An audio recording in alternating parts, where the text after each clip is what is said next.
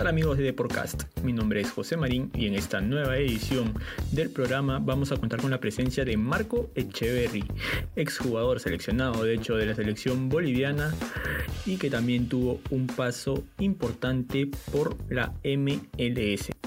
Acompáñennos en una nueva edición del podcast de Radio Deport. Exfutbolista de la selección de Bolivia y ahora entrenador, nos dio a conocer un pequeño balance que hace del rendimiento que viene obteniendo el conjunto altiplano y con las eliminatorias, que es futuro rival de la selección peruana en noviembre, así como también las preferencias que tiene en ataque, ¿no? Porque lo hicimos comparar un poquito entre los juegos de Marcelo Martins y de Paolo Guerrero. Sin más que adelantarles, aquí los dejo con la entrevista.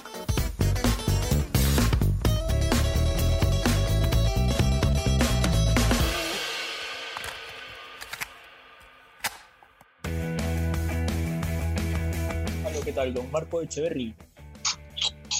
¿Cómo está? Buenas tardes. ¿Qué tal? José Marín de Deportadas le saluda desde Perú. Muy buenas tardes.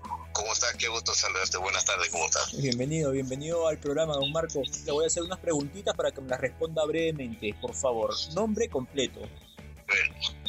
Marco Antonio Echeverri Vargas. Fecha de nacimiento. 26 de septiembre de 1970. Lugar de nacimiento. Santa Cruz, Bolivia.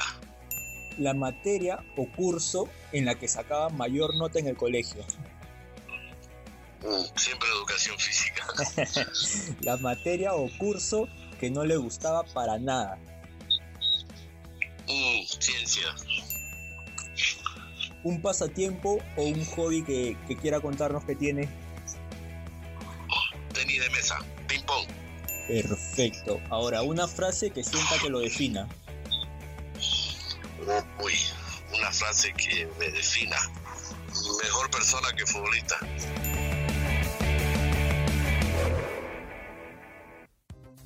Perfecto, Marco, darle nuevamente la bienvenida a Eporcas, gracias por pasar por nuestro laboratorio de preguntas.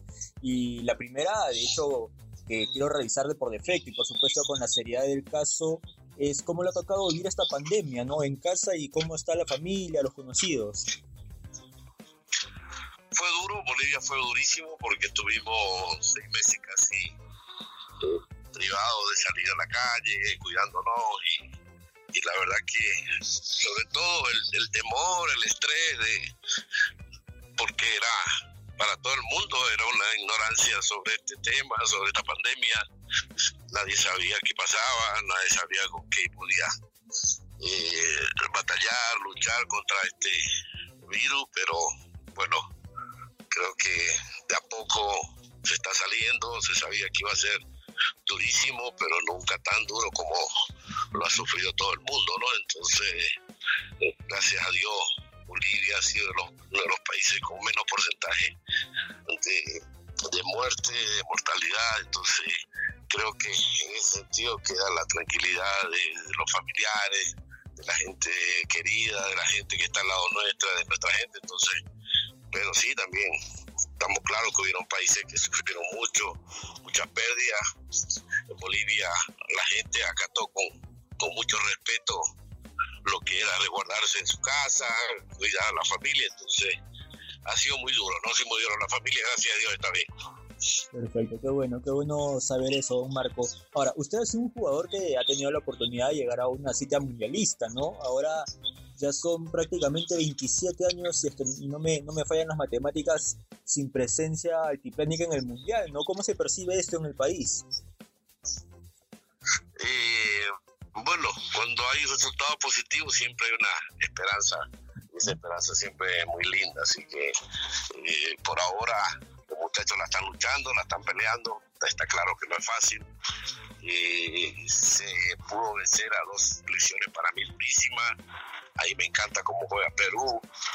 Paraguay siempre sólido. Eh, pasamos dos adversarios, creo que, que en, cierto modo son los, los más eh, directos rivales para pelear por esa tercera, cuarta o quinta plaza. ¿no? Creo que, que ahí donde se va a luchar, porque me parece que Brasil y Argentina están yendo por muy buen camino, muy sólido, muy tranquilo, entonces hay tres plazas que están todas las elecciones ahí pegados, ¿no? Ahora, este tema de la pandemia también ha afectado un poco el calendario de futbolístico, ¿no? Mira, nos acabamos de enfrentar con Bolivia en La Paz, bueno, lo de Perú, y ahora toca en noviembre nuevamente que las dos elecciones se vean las caras, ¿no? Ahora Bolivia viene a Lima para un duelo clave con Perú nuevamente, y, y, no sé cómo lo perciben por allá, sienten que tal vez puedan sacar provecho del equipo de Gareca que llega golpeado por la derrota precisamente en La Paz y la última que, que tuvo frente a Argentina, sumando ya dos derrotas consecutivas. Sienten que llega con una pequeña ventaja en lo anímico. Siempre bueno un resultado positivo, la verdad. El resultado negativo, por supuesto que siempre te lleva a muchas dudas, eh, porque Perú juega muy bien para mí. Entonces, dos derrotas siempre hay algo incómodo. Yo siempre digo siempre que es incómodo para poder este, seguir jugando, te viene la incertidumbre, te viene la desconfianza, eh, perder muchas cosas, pero son jugadores internacionales, son jugadores experimentados, con, con, con una eliminatoria pasada ya, con un equipo que viene casi consolidado, entonces eh, igual, Perú va a querer volver a recuperar tres puntos de, perdido con Bolivia, entonces eh, está claro que no va a ser fácil para Bolivia y tampoco va a ser fácil para, para Perú, ¿no? Son partidos en eliminatoria, si te das cuenta, de todos los partidos, no hay ningún partido bonito así donde se vea ¿Cuál cree que es la, la, clave de Bolivia para mantenerse con vida en una clasificatoria que, como bien usted ha comentado, cada vez es más luchada? Muy, muy complicado para Bolivia. Nunca hemos sido una selección que tiene una plaza fija como lo es Brasil, como de Argentina. Entonces siempre va a ser complicado. Los muchachos tienen que darse cuenta que la clasificación está complicadísima. No creo que ellos se confundan eh, en pensar que, que ya tienen una plaza asegurada porque estamos lejos. Igual que todas las selecciones que están peleando. Entonces mantener los pies sobre la tierra, mucha humildad como se dice siempre y trabajar el doble. Trabajar el doble no hay otra manera porque, como te decía, no somos una potencia a nivel sudamericano ni mundial. Sí tenemos una selección con muchas ganas y, y que ellos mismos se regalaron esta esperanza y esta posibilidad de seguir luchando ¿no? Ahora, lo voy a complicar un poquito con esta pregunta. Este, Marco Echeverry tiene un equipo de fútbol, solo tiene un cupo para contratar a, a un delantero. ¿Ficha a Marcelo Martins o a Paolo Guerrero?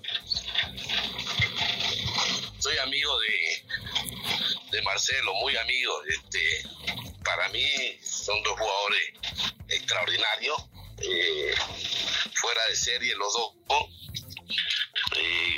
goleadores, estrellas en su equipo, estrellas en sus selecciones.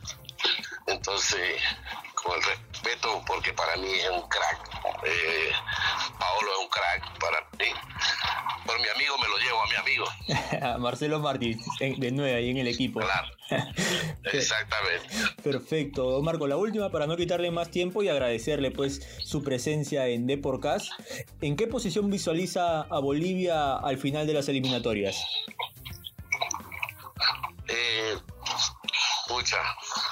no es fácil, pero tienen que lucharla, tienen que lucharla, no lo veo fácil, ¿para qué voy a mentir? No puedo decir ah, de tercero, de cuarto o de la media plaza que queda, porque sé que hay selecciones que también están ahí, Colombia, Uruguay, Ecuador, Perú, o sea, Chile, no, no, está difícil, está complicadísimo. Que la peleen los muchachos, que se la jueguen y que logren sus sueños, que eso es más importante. Perfecto, don Marco. otra vez reiterarle pues el agradecimiento por su presencia en Deportes y nada, esperamos volver a comunicarnos pronto con usted para seguir hablando de fútbol. Un abrazo grande a toda la hermosa gente de Perú, tengo muchísimos amigos, puro crack allá. Un abrazo. Hay dudas de que la experiencia de Marco Echeverry es muy importante al momento de hacer un análisis con relación al seleccionado boliviano que es uno de los rivales que va a tener que enfrentar Perú pronto en este proceso clasificatorio que se ha vuelto muy complicado y muy parejo en los últimos meses. Bien amigos, eso ha sido todo por mi parte. No olviden de dejar sus comentarios y conmigo será hasta una nueva edición de The Podcast. Chao.